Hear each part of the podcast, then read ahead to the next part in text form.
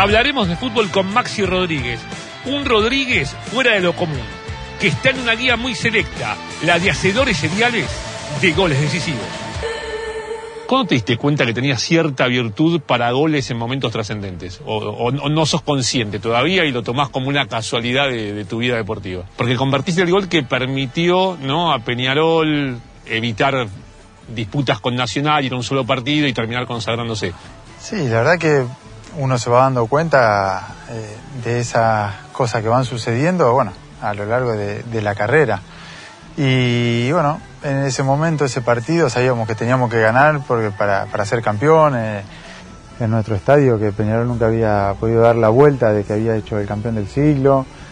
Y en esos momentos, cuando a veces se me vienen cosas a la cabeza, digo, tuve la posibilidad de hacer goles importantes, ¿por qué no acá? Sí. Y la verdad que dejar... Eh, algo siempre es lindo. ¡Gol de Peñarol! ¡Gol de Peñarol Maxi! Maxi Rodríguez. Por esas cosas digo yo, los de categoría son de categoría. Ahí está. Maxi Rodríguez la mandó a guardar. Se queda con el clausura con este gol de Maxi. Maxi Rodríguez manda el triunfo para Peñarol y será el primer triunfo en el torneo clausura. Un triunfo de campeón. Te iba a decir, es una mezcla de lectura correcta, de fortuna, bueno, obviamente una capacidad técnica para convertir también. Yo creo que es un poco de todo también. Eh, tener que estar en el momento, tener que tener técnica, tener que tener virtud. Yo siempre en los partidos eh, trato de, saber con quién juego, el rival. Eh, para ver dónde puede llegar también a veces caer la pelota, tener mi intuición de, los movimientos de los defensores, cómo van a despejar, dónde puede llegar a caer y estar ahí en el momento y bueno, después tener la tranquilidad para definir.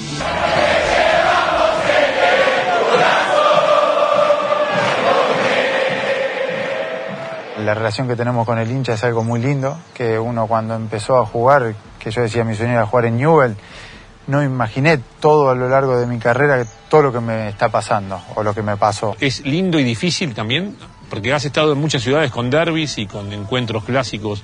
Eh, uno desde afuera ve ¿no? una pasión extrema ¿no? el clásico rosarino. Bueno, también la has disfrutado y la has sufrido esa pasión extrema.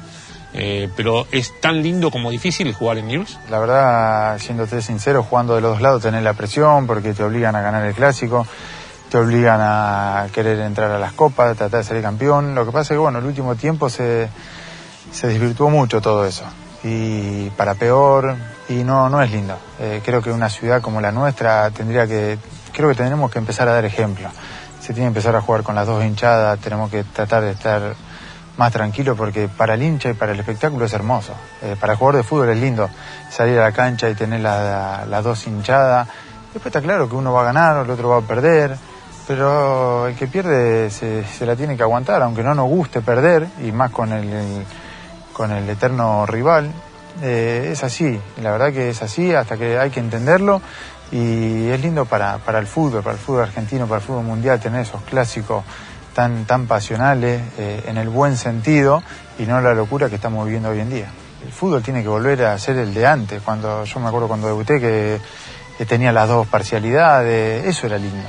Eso era fútbol. Hoy ya es un poco más negocio, más el marketing de todo eso. Y no hay nada más lindo para el jugador de fútbol que siempre jugar a cancha llena. Jugar en un estadio a puerta cerrada es horrible. Eh, en este caso fue inverso. Vamos a desembocar en el gol que le hiciste en el clásico a Central, ¿no? en el final, que también forma parte de tus grandes goles o importantes goles en, la carrera, ¿no? Sí, la verdad que ese para mí es uno de los goles más, más importantes. Vendrá el disparo de Maxi Rodríguez, se va cerrando el cabezazo hacia adentro, no pudo Mateo, le queda Maxi, tiró gol. ¡Gol!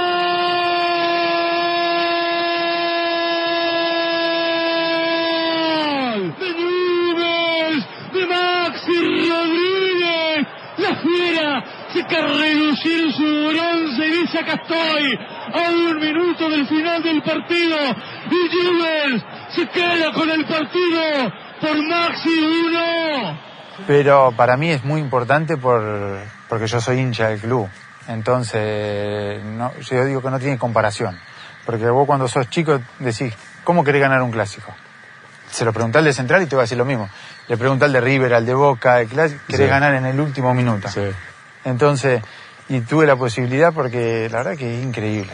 Tiro un corne y el gato Formica, que está en el área chica para cabecear, cabecea mal y me vuelve a caer a mí. Después venía a Pomero, Diego Mateo venía corriendo, yo le venía gritando que se corra. Y en el momento yo iba a tirar como un centro y cuando Diego se me corre, decido pegarle porque veo justo el segundo palo. Y cuando entra la pelota es algo increíble. La verdad que todo el estadio de Central, eh, nosotros festejando con los chicos adentro, lo que vienen los del banco de suplente, eh, ese silencio que se escucha ahí, la verdad que es algo impresionante porque bueno, estás solo vos en ese momento, Sí, sí, sí. tenés toda la, la ciudad, toda la parte de Newell, la tenés eh, fuera del estadio y la verdad que eso es inexplicable. Es difícil medir gritos y situaciones y comparar. Pero gritaste más el gol en el clásico que el que le hiciste a México.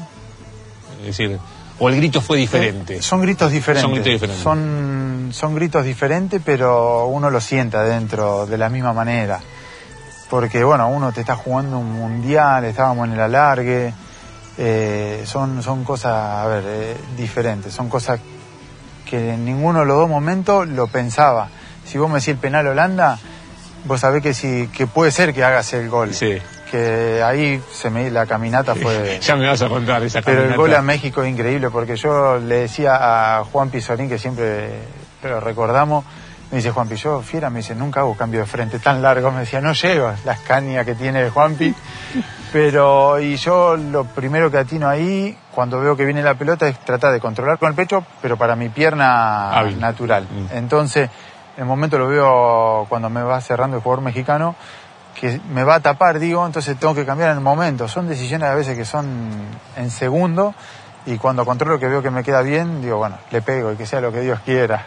Porque la verdad, te, tengo que ser sincero, de mil que tiraste pueden ir a la tribuna y esa, bueno, cayó donde tenía que caer. Tu pierna izquierda no era la que te llevaba a hacer goles. No sé si en algún momento dijiste No. que vos- tus goles de zurda no... No, No, había hecho uno habías hecho uno. A mí me había gustado, era en el sub-20. Sí. Habíamos hecho una jugada impresionante, de muchos toques, que no tengo ángulo. Sobre la línea de defino también de zurda, Sí. pero después no, no tenía goles de zurda y ese, el de México, fue increíble. Eh, en un mundial en el cual la Argentina pudo haber llegado más lejos, ¿te quedó el sabor de tener un plantel ¿no? y haber encontrado un juego en, en la primera fase del mundial que le, le hubiese permitido llegar a, a una instancia superior? Sí, la verdad que creo que todos o nos quedamos con la sensación esa que podríamos haber llegado mucho más lejos. Eh, por el juego que tenía el equipo, eh, la verdad que estábamos con mucha confianza. Teníamos la expectativa de, de llegar mucho eh, más adelante y bueno, como se fue dando el partido también creo que lo podríamos haber ganado en el alargue. Me acuerdo que los jugadores alemanes estaban acalambrados, que vos Sí. decís raro en ellos, pero bueno, y se fue dando, después también se nos lesiona eh, que vos decís, siempre él para los penales está. Sí.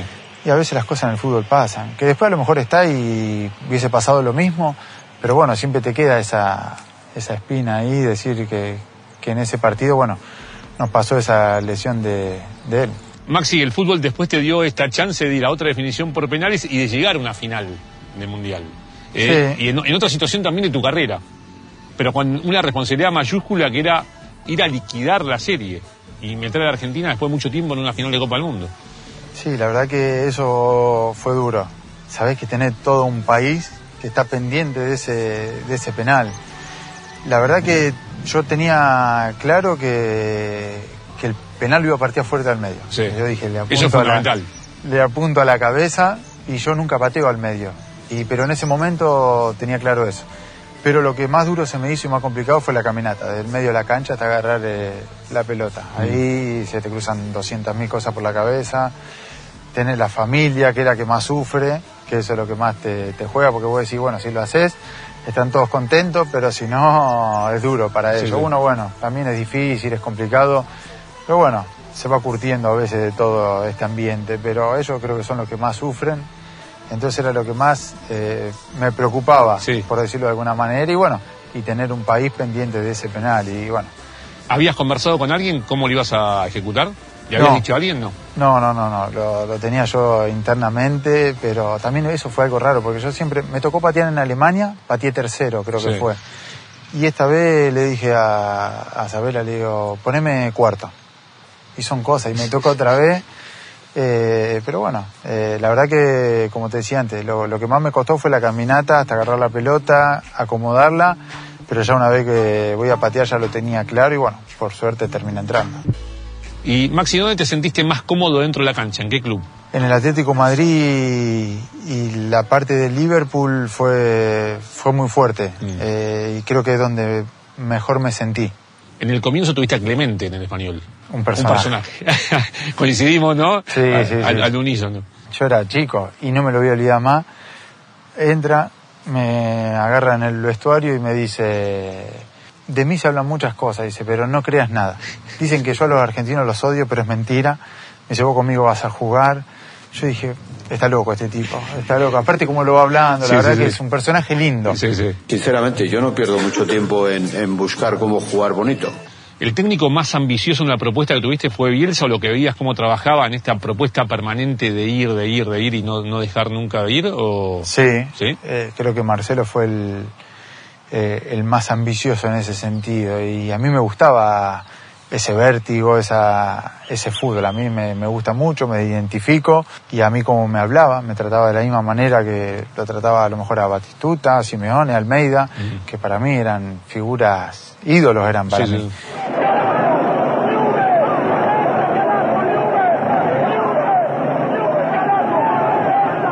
Bielsa también tenía para vos un componente emocional, sentimental por, por lo que había hecho en News. No sé qué significaba para vos Bielsa cuando llegaste a trabajar con él. Y es que era, era muy fuerte esa Claro. relación, porque para mí era un ídolo. Claro. y se me hacía difícil escucharlo y separarlo de. Me acordaba de cuando salíamos campeones. Sí. Entonces, eso se me hacía difícil y uno después lo tenía que ir como dejando un poco de lado. De los técnicos que tuviste, que tuviste en primera, ¿quién fue eh, el más formador? El que además de eh, trabajar con el elite, cuando se supone que ya llegás hecho, ¿no? Seguía trabajando y lo veías con mucha inquietud en cuanto a formar y, y trabajar en lo técnico. Y Rafa Benítez era muy obsesivo con lo técnico táctico, le- los equipos de él eh, son muy tácticos, Sí. muy tácticos y él lo trabaja todos los días. Y todos los años el Liverpool jugaba de la misma manera. Mm. Iban cambiando nombres, apellidos, pero se sabía lo que jugaba. Y bueno, cuando me tocó estar ahí, yo lo tuve un año a él, eh, me di cuenta de, de la calidad que tenía para, para transmitirle al plantel, a los jugadores y cómo era él. ¿Disfrutaste la Premier? Muchísimo. Sí. La verdad que lo disfruté, fue uno de los pasos que más, más disfruté. Porque en España, bueno, uno disfruta, pero tenía esa incertidumbre a ver si yo me podía adaptar. Cuando me llega eso, que también lo tenía que decidir en una semana, yo me estaba yendo para pasar Navidad a Rosario y ahí él me llama, me dice, necesito que venga ya. Y bueno, eh, una decisión también en unos días de definirlo y cuando llegué me encantó.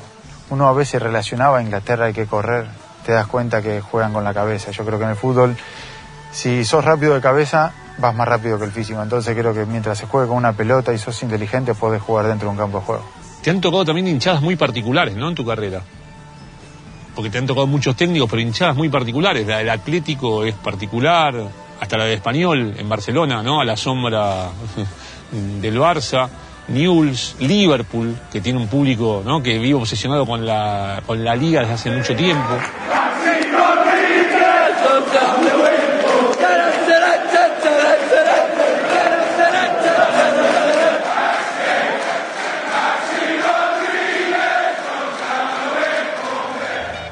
Y después, bueno, la de Liverpool es impresionante. Cuando vos salís a, a Anfield, eh, nunca caminarás solo Sí, esa, sí, sí. esa frase, y salís y empiezan a cantar el himno, se te pone la piel de gallina.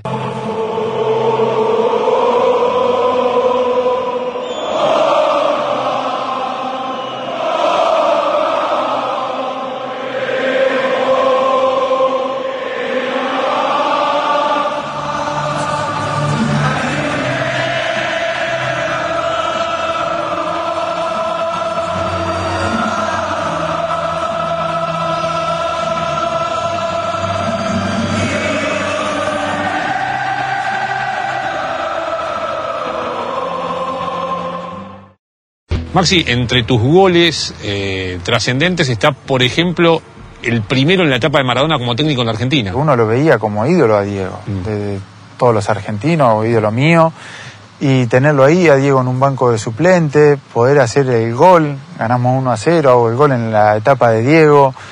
La verdad que nada, son cosas que uno cuando se pone a analizar y a mirar hacia atrás, decir, todo esto me tocó vivir Eh, En Sudáfrica también el equipo venía perfilado para llegar un poco más allá, ¿no? De, de la instancia a la cual llegó. Sí, lo que pasa es que, bueno, nos agarró a Alemania y nos pegó un buen cachetazo y fue un golpe muy duro, la verdad. ¿Fue el vestuario más complicado que viviste tras un partido? Y creo que sí, lo que pasa es que, a ver, a nadie le gusta perder y todas las derrotas son, son feas, porque la de Alemania eh, también de la manera que tenemos que perder en los penales y la de la final también fue dolorosa, Mm. porque nosotros eh, cuando pasamos la barrera de, de cuartos, después pasamos a la final que le ganamos a Holanda, decíamos muchachos, estamos a un paso de, de lograr un objetivo que es increíble.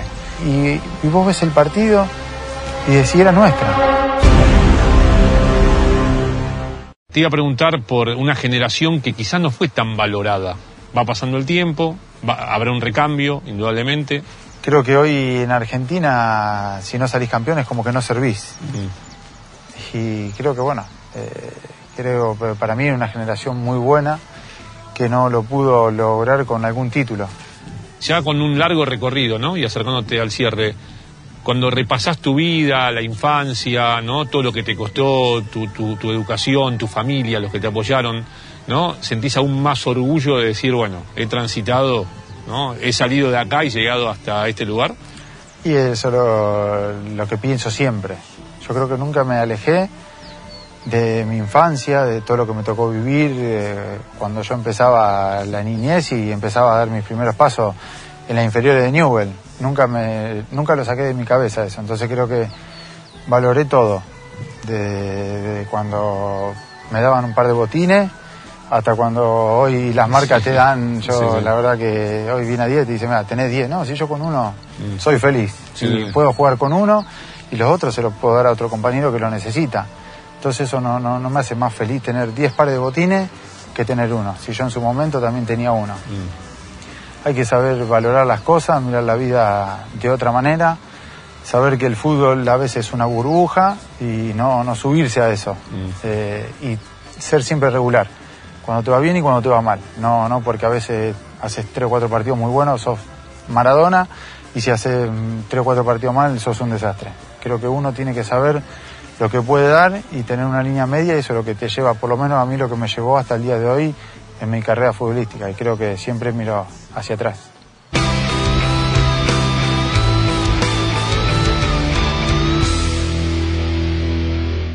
Vos sos un goleador.